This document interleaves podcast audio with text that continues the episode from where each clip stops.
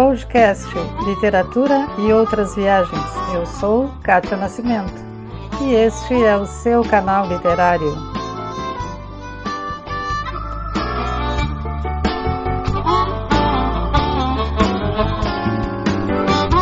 Bom dia, eu estou falando aqui do podcast Literatura e Outras Viagens. Eu sou a Kátia Nascimento e esse é o seu canal literário. Eu tenho dois convidados especiais aqui, sempre tenho convidados especiais, né? Lá de Curitiba, que é o Álvaro Posselti, e o André Soltal, que é meu companheiro de trabalho aqui em Itajaí. É, a gente faz bastante coisas juntas em, né, na literatura. É, desde que eu cheguei em Itajaí, há um pouquinho mais de três anos, o André é meu companheiro André e sua esposa Dica Voit. E o seu companheirinho João Soltal também, que está sempre sempre junto fazendo as coisas com a gente. Bom dia para vocês, bom dia Álvaro, bom dia André. Bom dia, bom dia Kátia, bom dia André. É um prazer estar aqui neste canal conversando com vocês. O André bom agora dia, está Kátia. nas montanhas, o André fugiu para as montanhas. André fugiu para as montanhas, né? que ótimo, André fugiu. Já dá um haikai aí, uh, Álvaro. Olha, olha, já vamos fazer até o final aí do nosso encontro. André, André não aguentou e fugiu para as montanhas. Essa é. semana foi definitiva, né, André? Foi definitivo. É, ainda tem um pedacinho hoje durante o dia para fazer e o resto é no meio do mato. Estou com Bem medo feliz. é que o André não saia mais do mato. Isso sim. É, Gica está com esse mesmo medo. Eu vou sentir, porque eles moravam aqui na outra quadra, né, pertinho da minha casa aqui, uma quadra daqui. Então não tem mais aquele cafezinho rápido que a gente fazia antes, que é para botar a conversa em dia. Você falou e... do João, enquanto, enquanto a gente está aqui conversando, está ele ali no quintal de cueca, sem camisa, perdido Pensa. no meio da terra, bem feliz. Olha, olha que coisa maravilhosa.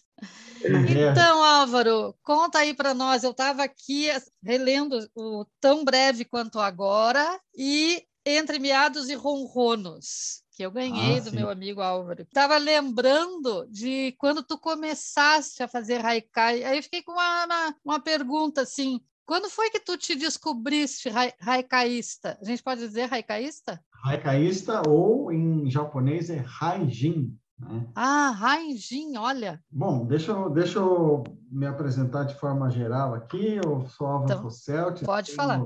Curitiba, né? Tenho nove livros publicados, são todos de Haikai. Sobre a sua pergunta, é, eu conheci o Haikai em 2003, é, quando eu frequentava a, uma oficina de poesia na Biblioteca Pública do Paraná. E eu gostei né, do formato, um formato curto, mais objetivo, talvez tenha a ver comigo também, né? Que eu sou mais falo pouco e sou mais objetivo.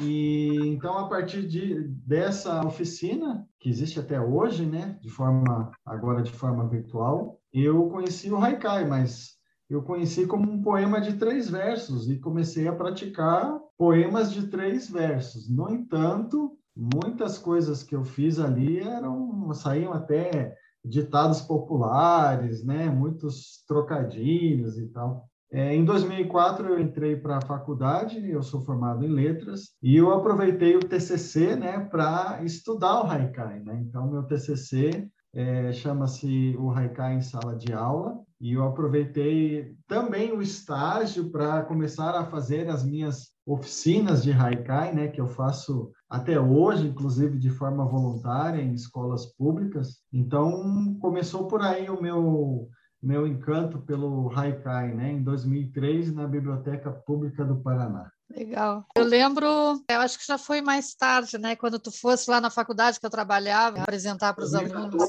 Né? É, é verdade, 2014. É, ali tu tinhas um livro também recém-publicado, né? É, os livros que você citou aí, Tão Breve Quanto Agora, é meu primeiro livro de 2012, e o Entre Miados e Ronronos é o mais recente, né? Então, são as duas pontas aí. O Entre Miados e Ronronos eu lancei no ano passado, inclusive uma semana antes da pandemia, né, eu levei esse golpe aí é, de não poder trabalhar o livro, né? Inclusive minha minha casa é um espaço cultural, eu não pude mais receber as pessoas. Depois eu conto mais sobre isso. Então são as duas pontas aí da da minha carreira literária. Sim, legal. Esse legal. livro aí, esse livro a gente ganhou de presente, né? Quando a gente visitou a tua casa e o João, o nosso filhote de seis anos, disse coisas lindas sobre ele. Ah, eu olha quero, só eu quero voltar a visitar o livro com ele para ele ele me dizer e eu, e eu te contar, porque ele falou assim muitas coisas bonitas, enxergou coisas legais no teu livro, bem bonito. Ah, olha só, isso é muito legal, isso é uma riqueza. Um leitor de seis anos fazendo análise. É. Também não podia se esperar outra coisa, né? Ele vive rodeado de livros, né? E de pessoas que leem, Mas, não Kátia, só de livros, né? Hein, Kátia, é, sobre, sobre esse assunto de como que a, que a literatura, a, a escrita breve tomou conta da, da vida do Álvaro, eu, eu tenho uma curiosidade sobre isso, Álvaro, e, e tu como curitibano da Gema, né? É, quando a gente fala de de, de haikai, a gente sempre lembra da leveza e da, da complexidade que é um haikai, né? A possibilidade que o haikai, haikai te estabelece na relação com a escrita, dessa leveza que ele tem, mas ao mesmo tempo o tão complexo que é o texto que está ali. Uhum. É, a curiosidade que eu tenho é que toda vez que eu penso Álvaro Haikai, Álvaro e Haikai, ou, ou eu penso Haikai e Curitiba, por exemplo, eu acho uma coisa tão paradoxal, né? Uma cidade tão tensa, tão gélida, sai uma coisa tão, tão leve assim. E eu não estou falando só de ti, né? Em, em, Curitiba a gente tem outras pessoas que se destacaram no cenário nacional da literatura escrevendo haikais, né? E que, que sai de uma cidade que eu considero tão fria, assim, né? Tive experiências nessa cidade muito frias, como acolhedoras também, mas assim, muitas vezes frias, né? Como que essa cidade afeta o, o teu haikai? Como que o haikai é afetado por esse jeito curitibano de existência, assim, né? É, Fico é, com essa é, dúvida.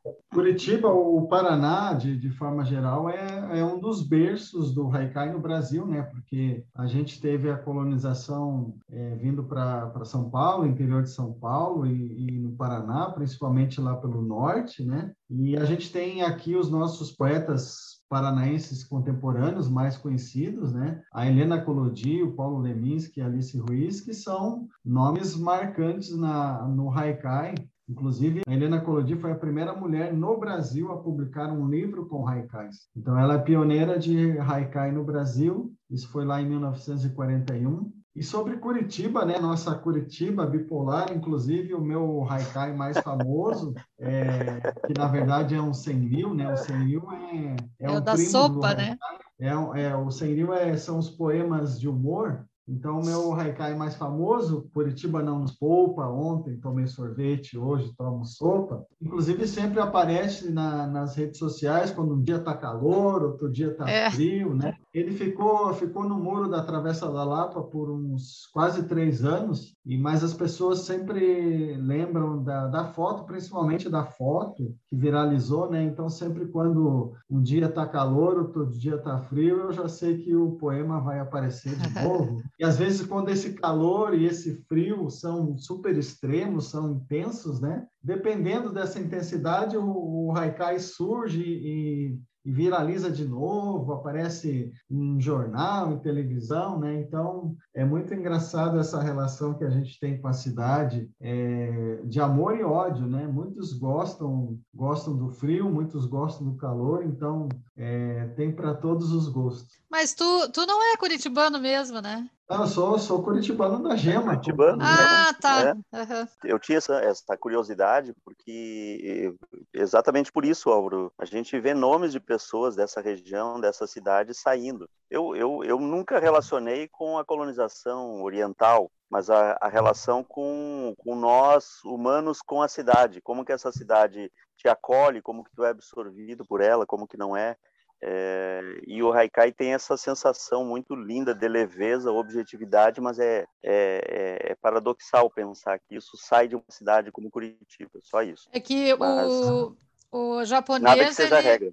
A colonização japonesa é uma, uma das maiores, é no Paraná, né, Álvaro? No Paraná, Paraná, São é. Paulo. É, então tem Inclusive, a gente, tem, a gente tem o Brasil como o lugar no mundo onde mais se pratica o haikai, né? Tirando o Japão. Bacana, né? Bacana isso. Porque né, é, essa diversidade que tem no Brasil, né, das literaturas, né, dos gêneros literários, né, isso é uma, uma diversidade mesmo que existe aqui, né. Eu acho que pela nossa, pela nossa própria diversidade, né, Me diz uma coisa, Álvaro, como que tu trabalha isso nas escolas? Porque tu faz, eu vejo que tu faz bastante oficinas mesmo, né, com as crianças. Sim, é o, o, o haikai, né, além de ser uma, uma forma poética, ele é multidisciplinar. Então, quando a gente trabalha em sala de aula, a gente não está trabalhando só a poesia, mas a gente está trabalhando, no caso da oficina, a construção de texto, né, leitura.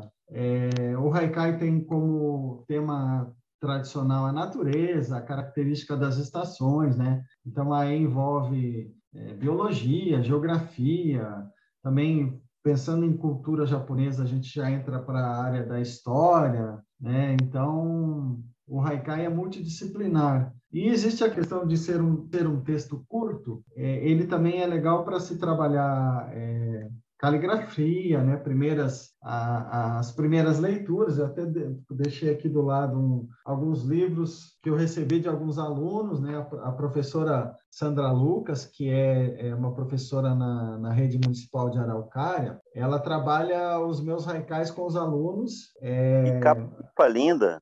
É. é são, quem, quem, quem está nos ouvindo, né? É. Quem está nos ouvindo em podcast não vê, né? Mas, é. mas a capa é linda. Então ela trabalha é, trabalha as, a caligrafia é, através dos meus haikais e ela me mandou alguns de presente, né? os alunos é, me mandaram de presente também. Então é, a gente tem o, é, em vários momentos, né, em vários setores da educação, da cultura, é, não só como eu já disse como um poema, né, só como multidisciplinar. E, e que estratégia legal da professora, né? É, sempre falo isso, né, que o professor pode mudar o mundo realmente, né? Porque ela podia, ela podia fazer de outra forma, né?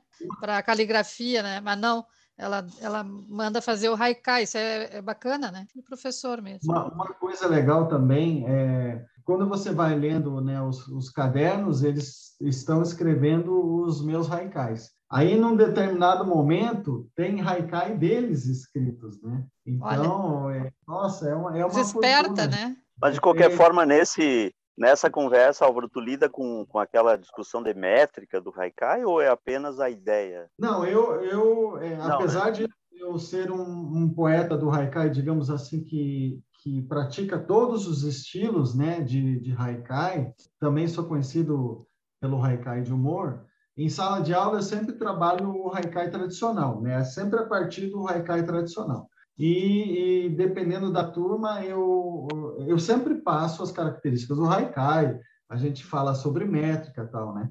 Mas quando você tem turmas que são sei lá, de, de quarto, quinto ano, que ainda é, estão em desenvolvimento, ou até um pouco maiores, geralmente eu deixo livre essa questão da métrica. É claro que a gente fala sobre métrica e tal, mas é, como é uma questão muito técnica, e se você exigir muito é, do, do, aluno que está aprendendo sobre o Haikai, que ele faça na métrica, aí isso acaba ficando um pouco complicado. Aí ele foge, é, mas né? eu, é, eu trabalho com, em, em, sala de aula, eu, eu trabalho com todas as características né, do poema, mostro para eles a contagem de sílabas tal, mas na hora da prática eu deixo bem, bem aberto, assim, né? Porque acaba sendo uma, uma ferramenta que traz muita dificuldade, né, por ser técnico. Acaba virando uma, uma obrigação, né, e não é. uma, uma fruição estética, né. É, e, então, então o Haikai também tem essas, como é que eu vou dizer, uma regra, não sei se é uma regra, uma característica, como estava falando. Característica, né? Característica. No, o Haikai tradicional, então, para o pessoal que está ouvindo aí ter uma ideia, para quem não conhece, né? O que, que é o Haikai? O Haikai é o registro né, de uma percepção instantânea que a gente tem de algo, né? Essa contemplação do agora, do momento que a gente absorve aquele instante, né? E registra lá nos, nos três versos. Aliás, o Haikai é o menor poema do mundo. E sempre no Haikai tradicional tem que ter uma palavra ou expressão que indique a estação do ano. Então, se eu falar de um Haikai de calor, você sabe que é de verão, de frio, inverno, de folhas caindo, outono, e, e de flores, primavera. Se você lê um haikai que fala, por exemplo, agora a gente está na primavera, né? Então, se você lê um haikai que fala do canto do sabiá, né? A gente já sabe que é de primavera, porque o, O sabiá só canta na primavera. Se você ler um haikai que fala de vagalume, vai ser um haikai de verão, porque o vagalume só pisca nas noites de verão, né? E assim por diante. Então, esse é o haikai tradicional. E a outra característica é que ele tem cinco sílabas poéticas no primeiro verso, sete no segundo e cinco no terceiro. E também ele é feito em duas partes, né? A gente tem um poema pequenininho, ainda tem que dividir em duas partes. Mas essa característica é muito interessante no haikai, porque o haikai não é um poema que, é, que explica, ele sugere. Tem muito essa, esse vazio, essa participação do leitor no haikai. Então, ele sugere. E quando a gente divide o poema em duas partes, é, isso, isso intensifica, né? Isso traz uma profundidade ao poema em que exige essa participação do leitor, né? É, brincando com aquela estrutura da introdução, desenvolvimento, clímax e desfecho, o haikai é a mesma coisa, né? A gente tem a primeira parte, que geralmente tem essa introdução, né? vai trazer uma expectativa para o leitor, Aí na segunda parte a gente tem o desenvolvimento e o clímax, e o desfecho está fora do poema. O desfecho sempre fica com o leitor. Então é esse é o haikai tradicional. Aí a gente chama de haikai livre quando ele não tem essa métrica, né, do 575, pode ser um pouquinho maior, um pouquinho menor. Pode, não precisa ter a palavra de estação, né? Eu posso é, fazer um haikai falando do sol, da chuva, do vento. Esses termos não indicam estação, né? Mas estão falando sobre a natureza. Aí nós temos o Haikai Guilhermino, que foi criado por Guilherme de Almeida. O Guilherme de Almeida teve uma influência da trova, né? Então, o que, que ele fez? Ele seguiu aquela métrica dos 575, colocou título e fez rimar o primeiro com o terceiro verso, e no segundo verso rimar a segunda sílaba com a sétima. Então, aí nós já temos um haikai muito mais técnico, né? No entanto, é um estilo do qual eu gosto muito, sou praticante e o resultado é bem bacana, porque quando a gente lê um haikai guilhermino, ele traz esse ritmo, né, essa sonoridade. E nós temos também o haikai de humor, que daí sim, né, claro, tem que ter humor, diferente do haikai tradicional que, que deixa aberto para o leitor, né, o, o, o desfecho, o haikai de humor já traz um desfecho, né? Então, é, geralmente lança uma ideia no primeiro verso, trabalha um pouquinho mais essa, essa ideia no segundo verso e faz o desfecho no, no terceiro verso. Né? Então, basicamente, é, são Mas também estilos. eu posso fazer Cara... três, três versos é, como eu quiser fazer, sobre o que eu quiser fazer. Não precisa ser só da natureza, né? Não, é. Eu... Pode envolver todo, todos os assuntos, até é, religião, política, mas assim, como é um, é um, um, retrato de um instante, né? Por exemplo, religião. Se eu fizer um haikai falando de uma manhã é, de, de primavera e de alguém que está orando, né? Que a gente pega uma cena falando de, é, no cemitério, né? Até o Dia de Finados é um, é, uma, é um termo de estação de primavera no haikai, então eu posso colocar isso, mas é, sem, sem perder a essência do haikai, que é falar do instante, né? Tratar do efêmero, dessa percepção instantânea. Sim. Mas sabe, Álvaro, de, das, das, de tudo que você falou aí, um monte de perguntas vem, né? É, primeiro, eu acho que, que, contando a você, assim, eu, eu conheci primeiro o teu, o teu verso, o teu texto, num período, numa época de internet, onde tem uma profusão enorme de textos né, pela internet, de repente, pinçado lá, aparece um texto que me interessou. Eu, muito prepotente e bobo, né? Fui lá apresentar para minha amiga Kátia. Kátia, olha que massa esse cara aqui, que legal, parará, parará. Aí ela olhou para mim, sim, eu conheço, meu amigo, né, Kátia? E aí, foi até meu aluno, foi até meu aluno. Foi até meu aluno, é, assim, né? E eu, eu peguei esse, tá, tá bom, Kátia, tchau, né? E aí, é, fiquei com essas, com essas considerações, por exemplo, como que tu sai, eu, eu que sou um leitor que já desde adolescente se leio muita coisa, como que tu chega no meio da internet, você pinça um texto que sai da materialidade do verso, né? Que faz com que eu, leitor, pare naquele cara, assim, não, esse cara aqui vale a pena, vou dar uma olhada. E você acabou de dizer, ah, eu vou ler o Sabiá canta, ele só canta na primavera, ou seja, eu estou lendo a pontinha do iceberg, né?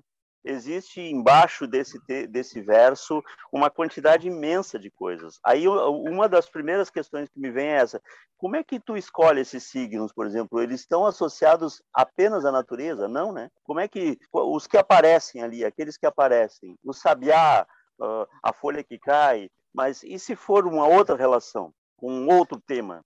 qualquer. Como é que tu faz essas escolhas, cara? Então, o Haikai é justamente essa, esse registro dessa vivência, né? No Haikai tradicional, a gente tem esse registro da, da vivência. Eu até tenho um sabiá aqui no, no galho, que apareceu, que você falou nele. Setembro apareceu. chegou. É. É, então, é, é, o registro de uma vivência. E, e, e o Haikai é, uma, tipo, para mim, uma, é como se fosse uma filosofia de vida, né? a gente acaba aprendendo muito sobre a natureza e, e é, o Haikai é essa coisa de você aprender todo dia você está aprendendo, né? Todo dia você está aprendendo com a natureza, você vai observando é o que vai acontecendo e observando a, a identidade né, das estações. Então, por exemplo, agora a gente está explodindo, a primavera está explodindo. Para nós, recaístas, é, não, não existe mais inverno, né? a gente já, já passou. É, o que está no calendário para a gente não conta, né? porque é, o passarinho não, não vai chegar assim na, no, lá no dia 22 de setembro e falar, começou a primavera, vou Sim. começar a cantar. Ele vai, vai percebendo, né? Vai percebendo esse momento, né? E, e, e vai acontecendo. A gente vai, já no, no, finalzinho de agosto, já vai percebendo o sabiá treinando. Às vezes aparece um ou outro que canta baixinho. É, depois ele começa a, a solta a voz no fim de tarde. Aí, finalmente, ele solta a voz o dia inteiro, né? Como a gente já conhece, às vezes até de madrugada, ele já está cantando, né? Então, é, isso é, é uma coisa que vai acontecendo, que a gente vai tendo essa sintonia com a natureza, que ela vai ficando é, cada vez, vez mais, assim, lapidada, né? A gente vai descobrindo, ó, oh, esse ano é, tal flor veio mais cedo, ou, né? Eu fico... Eu tenho o Jasmim dos Poetas aqui em casa, que sempre quando, quando é, tem a primeira flor, eu faço uma foto, até posto, né? Aí comparo com, com a floração do ano passado. Ah, no ano passado floresceu um, dois dias antes, sabe? Vou fazendo essa comparação. E assim a gente vai aprendendo com, com a natureza, né? Essas coisas. E claro, é, o Haikai é um exercício diário, então, é, muitas coisas que a gente vai escrevendo, a gente, quando se pensa em questões literárias, ó, esse haikai ficou bom, né, é, para colocar num livro. Então, a gente tem que escrever muito haikai para chegar num assim que, nossa, esse esse aqui vai para o livro, né? Então, o haikai é um exercício, e nesse exercício a gente sempre tem um, um ou outro ali que, que fica mais destacado literalmente a relação harmônica com o ambiente, né? O conceito de Haikai, a, da origem da palavra, né? A harmonia, né?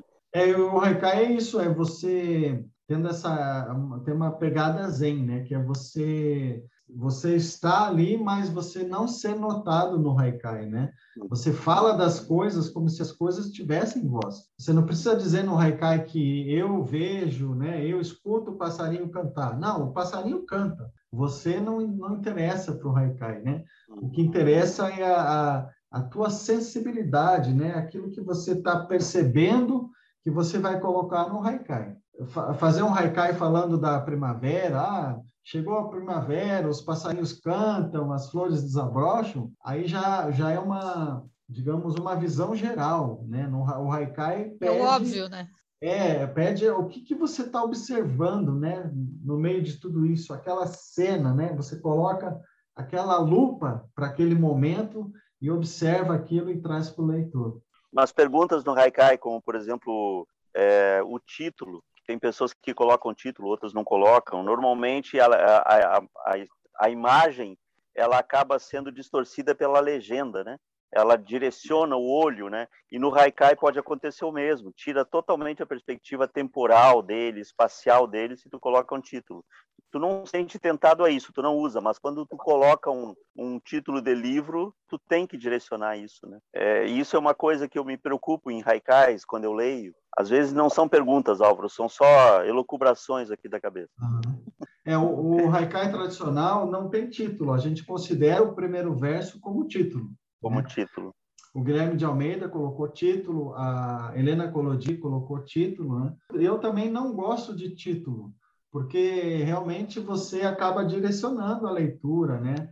acaba influenciando muito. Mas às vezes, às vezes, assim, eu já já fiz alguns haikais para Frida Kahlo, né, para uma exposição, e, e daí eu me apropriei do título porque eu tive muita dificuldade para fazer. Imagine fazer haikai. É, o meu desafio era fazer um haikai para cada assunto, né, da Frida. Então, por exemplo, é, sobre a paixão dela, sexualidade dela, a primeira vez que ela foi é, fazer uma exposição nos Estados Unidos. Então, eu tinha que fazer um haikai para cada tema.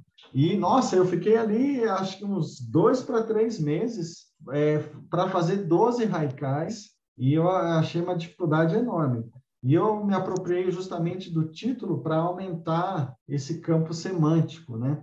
E em alguns dos haikais eu, eu consegui títulos assim que, que ampliaram mesmo, né? É, então, por exemplo, a Helena Colodi tem um haikai que é, tem o título de Flecha de Sol. Né? Daí ela começa falando Flecha de Sol. Então, aí o título já ficou neutralizado, né? Sim, e também repete, o né? Guilherme de Almeida tem, tem alguns títulos que acabam é, direcionando a leitura, né? Ele vai tirando sua própria conclusão. E eu já, eu já vi Haikai que o título é maior que o, que o texto. do que o primeiro verso. Eu já né? vi também. Também me é, deu um então... estranhamento, me causou um estranhamento, assim.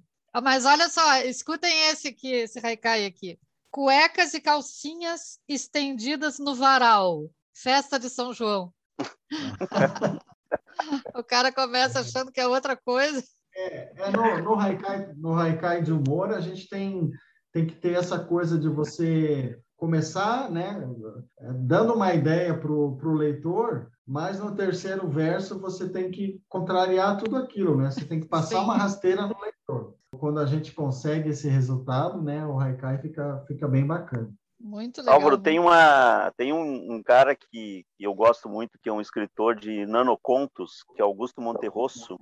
Ele disse ah, que, no fundo, todo, todo escritor de brevidades, né, ele quer escrever textos longos, sem a ameaça do ponto final. É uma provocação para ti, né? Tá tudo no lugar ou tu se sente ameaçado pelo ponto final? Tu tem vontade de continuar escrevendo ou tá tá bom assim, tá na medida. O que tu diz? Ele nem põe ponto nessa, nesses. Nem põe ponto. Boa.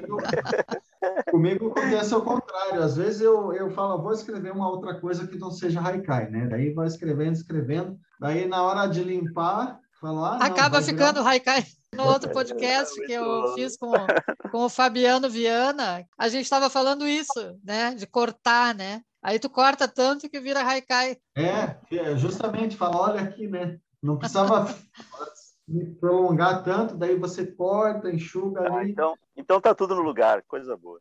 É. é, eu acho que é, eu acho que é como tudo, né? São formas que a gente se adapta, né? É, eu, eu gosto de contos, né? Eu, eu gosto muito de contos e o texto, a narrativa longa, às vezes me parece longa demais para coisas óbvias, né? Tu pode dizer, ah, qual é o livro, qual é o romance que te que mudou a tua vida, assim, né? A gente sempre tem aquele romance que a gente nunca esqueceu, né? É aquele romance que te pega do início ao fim e é muito difícil fazer isso pegar o, é. leitor, né, do início ao fim. Não sei se vocês é, concordam eu, comigo. Inclusive, eu estou lendo aqui, ó, 100 anos Opa. de solidão. É, esse é um que tu. tu ah, mas fica... esse aí. É. Esse aí te pega do primeiro parágrafo é. e tu quer ler de novo o livro. Tu, tu, é. tu entra, agarra a gente, prende a gente, não tem saída. É um, é um livro fabuloso. Assim, desde de a temática, a narrativa, a qualidade literária, né? É, você tá, o, o, o Gabriel fala assim das coisas com uma leveza, com sem cair em lugar comum, né? Então a gente Sim. que está aprendendo sobre literatura e tal, fala, olha aqui como, como é que o cara escreve, né? É. Não, e a construção dos personagens, né, Álvaro? Quando você olha esses personagens dele, você sempre encontra manias nos personagens que um dia tu teve ou tu conhece alguém que teve, né? É maluco.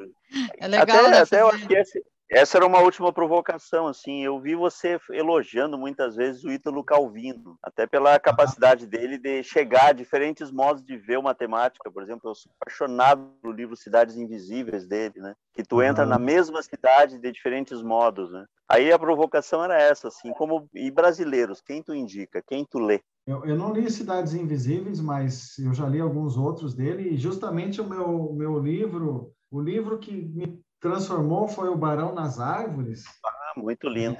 É, então, um amigo meu falou: oh, esse livro aqui conta a história de um menino que que está tomando sopa com a família e de repente ele briga lá e tal e não quer tomar e sobe numa árvore, né? Daí eu falei, tá, e, e como, como assim, né? Sobe numa árvore, nunca mais desce, né? Falei, como assim, nunca mais desce, né? Falei, pô. E daí eu fui ler o livro e, nossa, o, o menino tem uma aventura ali em cima das árvores e até na hora na hora de morrer ele não pisa né o chão. Então quando eu li esse livro e eu pensei nossa é, é isso né? Na literatura a gente pode viajar a gente pode é, é, não precisa ter esse compromisso com a com a realidade né? Então foi um livro que, que me marcou muito mas na, na literatura brasileira, claro, eu comecei é, com, com poesia, né? Lendo na minha adolescência lá Helena Colodi, tive até a oportunidade de, de ir à casa dela quando eu tinha 18 anos. Depois eu fui lendo Drummond, Bandeira, Castro Alves, né? Eu lembro, eu lembro que eu lia Castro Alves. Mais para cá eu conheci o Manuel Bandeira. Foi uma transformação enorme, né? Um cara que com com um verso só ele ele transforma tudo, né? Quintana, né? Eu gosto muito muito do Quintana. Então é, é por aí, claro. Paulo Leminski, Helena Colodi, Alice Ruiz, né? Os nossos poetas paranaenses aqui são são também referência para mim. Muito bom. Legal. Então vamos terminando. Eu quero saber onde a gente te encontra, Álvaro. Até para as pessoas, as pessoas podem entrar em contato contigo para fazer oficinas? Sim, sim, podem entrar em contato comigo, né, nas redes sociais, Álvaro Posselt. É, também livro, quem tiver interessado em livro. Minha conta no, no Facebook e no Instagram, Álvaro Posselt, é só me mandar mensagem.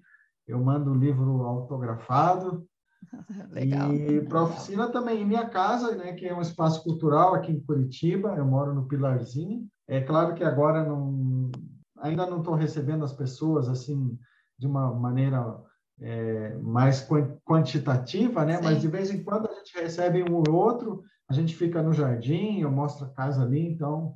É, mas para o ano que vem eu já quero fazer uma reforma aqui para deixar a casa é, muito mais estruturada para receber as pessoas, né, para usá-la no dia a dia, porque até então eu só fazia eventos pontuais, né, não é um é um, um espaço comercial, né, são coisas pontuais. E claro, é, é também fica o convite para as pessoas que quiserem conhecer aqui o espaço, é só entrar em contato comigo. Legal. Ah, essa dica vale a pena, né, Kátia? Um espaço super acolhedor, gostoso. Sim, meu Deus. O Álvaro recebe no portão, né? Com todo o estilo, lindo. É verdade. Ah, e aquele jardim maravilhoso lá. É, esse mesmo. Esse que está aí, né? Que a gente é onde tu estás agora, né? É, exatamente. Não, não. É, é, eu estou, eu estou aqui no escritório, mas sim, mas na casa, tá né? Ali na rede, né? O pessoal não pode ver, mas ele está, é, não, ele está na rede, né? Está ao pé das montanhas, então é outro estilo. É, outro estilo. E tu, André, onde é que a gente te acha? Agora que tu foi para as montanhas, agora ah, só nas no, redes sociais. O Insta, só nas redes sociais. Ah, nós. Não, no Insta, é, arroba, arroba soltar o André no Insta. E a tá editora bom. traz capturas, né? Ah, é. A editora esse é o meu capturas. editor, né, Álvaro? Este que tu estás aí. vendo aí, esse é o meu editor que está fazendo o então, maior então, editora... sucesso com a capa do meu livro. Acabei de a receber uma mensagem aqui. Publicou o livro da Kátia, né? Rio das Pedras, que é um livro lindo de contos.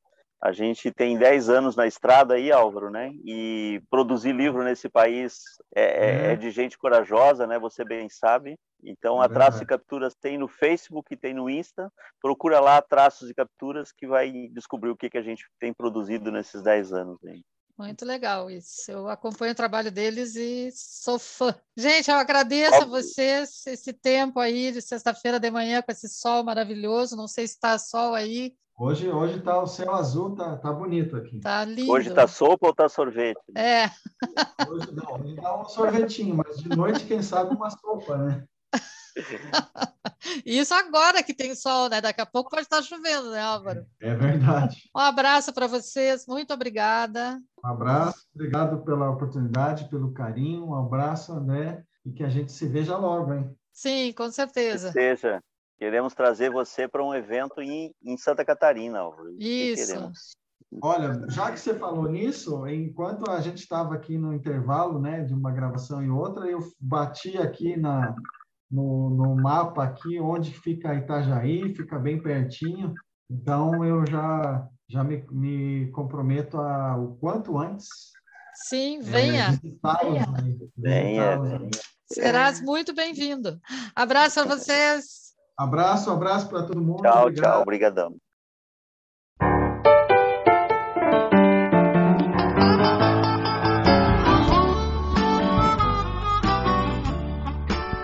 podcast Literatura e Outras Viagens. Eu sou Kátia Nascimento e este é o seu canal literário.